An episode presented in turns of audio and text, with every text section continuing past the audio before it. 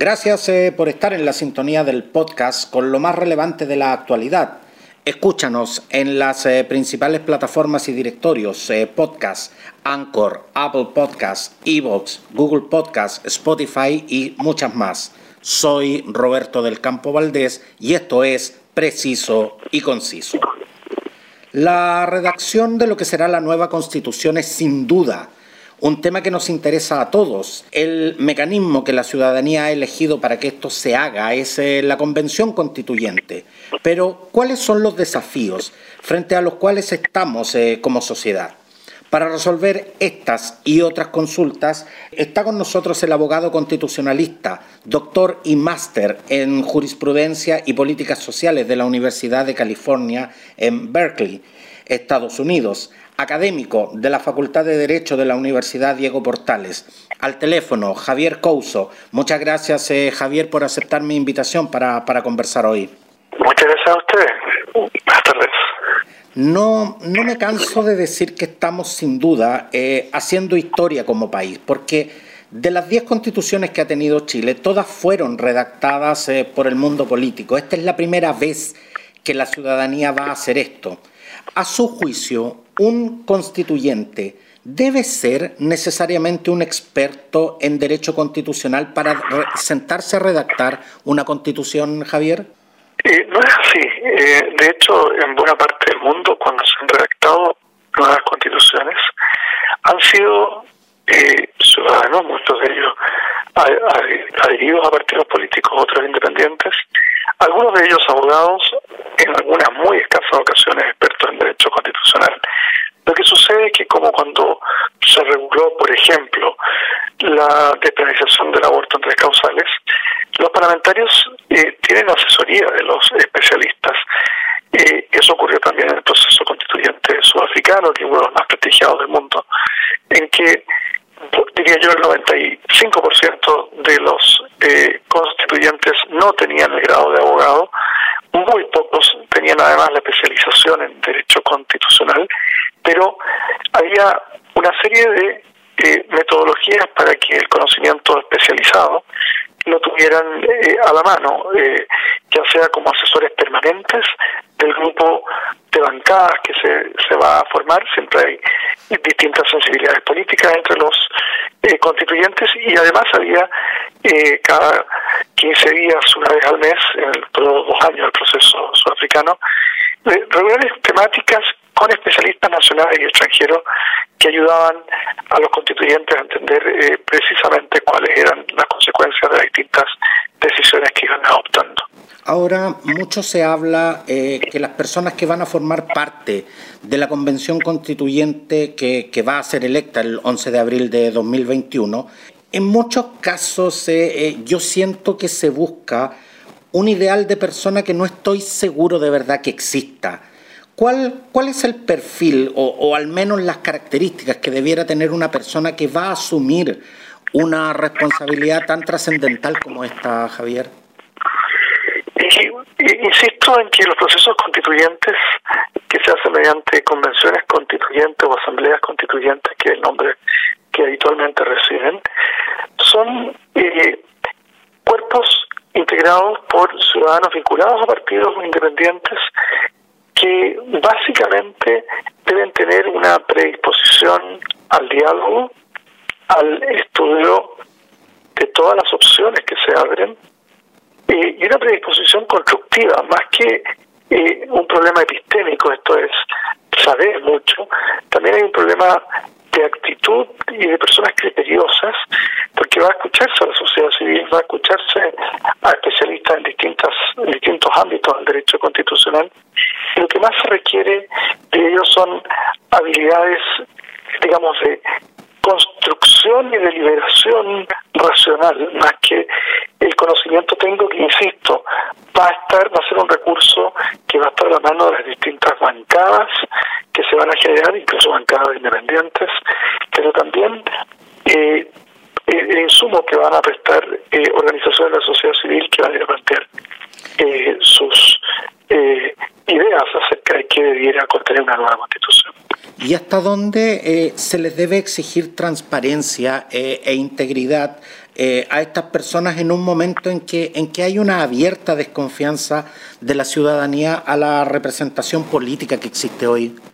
Sí, esto es una, un desarrollo bastante eh, habitual en las últimas décadas, en el sentido de que las distintas organizaciones internacionales que asesoran a asambleas constituyentes como idea internacional, una organización internacional que antes se dedicaba promover elecciones limpias y ahora tiene una unidad especializada en asesorar países en redactar nuevas constituciones. Y también el Programa de Naciones Unidas de Desarrollo han desarrollado muchas metodologías de transparencia, porque hoy por hoy ya no es aceptable la opacidad en la elaboración de una nueva constitución, que es la ley fundamental y que se aspira que, digamos, rija al país por muchas décadas, estableciendo el marco general en que se va a mover toda la política, toda la economía de la sociedad. La, la, convención constituyente será integrada por 155 personas electas, eh, como dije, en, en, abril de 2021. ¿Qué, ¿Qué sucede, Javier, si una, una vez electas y ya en ejercicio, una de estas personas se ve eh, imposibilitada de, de continuar? ¿Qué es lo que contempla la ley en este caso? La normativa que hasta ahora se ha aplicado había sido la la Cámara de Diputados es el mecanismo electoral en que van a ser escogidos. Lamentablemente, lo que suele ocurrir para el, el sistema de la Cámara de Diputados, esto es que hay un reemplazo que decide el partido, en este caso eh, es algo que no está contemplado. Entonces, pero no lo considero, digamos, tan dramático, porque eh, sobre todo si es que hay, se añaden a los 155 los 15 a 17 incluso 23 escaños reservados a los pueblos originarios, vamos a tener un cuerpo bastante nutrido de personas. Hay que recordar la Asamblea Constituyente de Colombia, que elaboró una muy buena constitución, eh, muy respetada, muy prestigiada, tuvo solo 80 eh, personas no tenía mecanismos de sustitución de personas que por motivos de salud u otros no pudieran cumplir con su deber. Los mecanismos de reemplazo suelen ser más habituales cuando se dirigen cuerpos legislativos que duran una legislatura entera, cuatro años. Nos encontramos eh, eh, hoy frente a un proceso constituyente que eh, llegará a concluir si todo, si todo sale bien en 2022. El hecho, el hecho que tengamos frente a nosotros una hoja en blanco que tenemos que redactar, ¿abre la posibilidad real de cambios sustanciales o, o, o se pudiera decir que es el principio de un camino incierto con destino desconocido? La metáfora, porque de la hoja en blanco, porque esto no existe ninguna norma jurídica, no, no hay nada en el proceso de una hoja en blanco. La metáfora se refiere a que de no haber acuerdo eh, por dos tercios del cuerpo constituyente, incluir la norma constitucional, no regirá por efecto la norma de la actual constitución. Eso es la norma en todo proceso de elaboración de una nueva constitución. Eso ocurrió el año 25 en Chile, ocurrió el año 80, aunque por supuesto la dictadura militar solo necesitaba que cuatro miembros de la Junta se pusieran de acuerdo, pero cada vez que hay un proceso de elaboración de una nueva constitución, en el sentido metafórico hay una hoja en blanco, en el sentido de que no rige la constitución anterior si es que no se logra acuerdo respecto de algo, de algún elemento eh, típico del derecho constitucional. Esto es importante porque mi impresión es que el solo hecho de que la constitución sea elaborada democráticamente y el solo hecho de que haya que llegar a dos tercios eh, de todos los eh, miembros de este cuerpo constituyente, a mi juicio, es un enorme progreso en el sentido de que futuras administraciones, futuros gobiernos no se a ver constreñidos por una constitución que tenía sesgos ideológicos eh, muy claros. La nueva constitución, aun cuando no fuera extremadamente detallada, va a dejar gobernar a las mayorías respetando el derecho de las minorías, algo que hoy día no ocurre. Pero ¿qué pasa, Javier, si no se alcanzan eh, los acuerdos? En materia legal, ¿van a quedar vacíos eh, eh, aspectos legales que van a quedar en tierra de nadie? No, nunca hay vacíos legales, porque estamos hablando de hacer lo que va a hacer, lo que va a ocurrir es que no va a tener rango constitucional. El, pongo un ejemplo, en los Estados Unidos de América el Banco Central no tiene rango constitucional, está regulado por una ley. Eh, los norteamericanos nunca consideraron que debía ser un órgano constitucionalmente autónomo. En Chile hay un cierto consenso de que sea un órgano constitucionalmente autónomo. Pero de no quedar en la Constitución, seguirá siendo regido por la ley orgánica del Banco Central.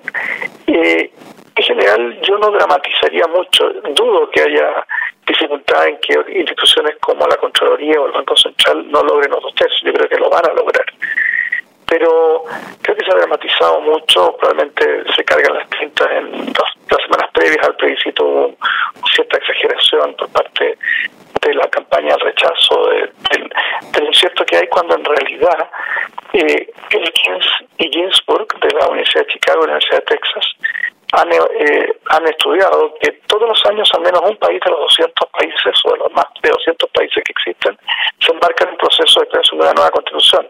Esto no es algo tan extraño ni excepcional. El, el 1 de octubre, Javier, se va, se va a realizar el llamado plebiscito de salida para que, para que la ciudadanía lo, lo, apruebe o rechace el texto constitucional que la, que la Convención nos va a presentar. Tengo, tengo dos preguntas al respecto con, con esto. La ley dice que el voto será obligatorio en Chile. ¿Eso no es contradictorio con la ley que rige desde 2012 donde el voto es voluntario? ¿Y qué pasa, eh, Javier, si se rechaza eh, finalmente el texto? ¿Todo este proceso queda en nada y seguimos con la constitución del 80? ¿Qué, qué es lo que ocurre en estos casos? Una precisión. El, el plebiscito salida va a ocurrir a mediados y fines de julio del 2022 porque eh, la convención va a ser electa el 11 de abril, va a entrar a trabajar a mediados de mayo y tiene 12 meses.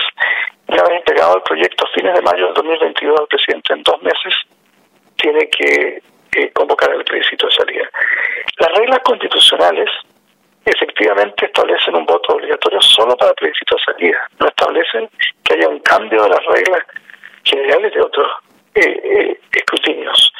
Ahora, hay muchas elecciones van a ser con voto voluntario excepto el plebiscito de salida. Es el único por el cual está contemplado el voto obligatorio. Hay una. ¿Por qué hay esa diferencia entre el voto voluntario que hubo para el plebiscito de entrada y el voto de salida? Supongo que porque finalmente el voto de salida, eh, por decirlo así, la ciudadanía va a decidir si eh, aprueba o no el texto que le presenta la Convención Constituyente.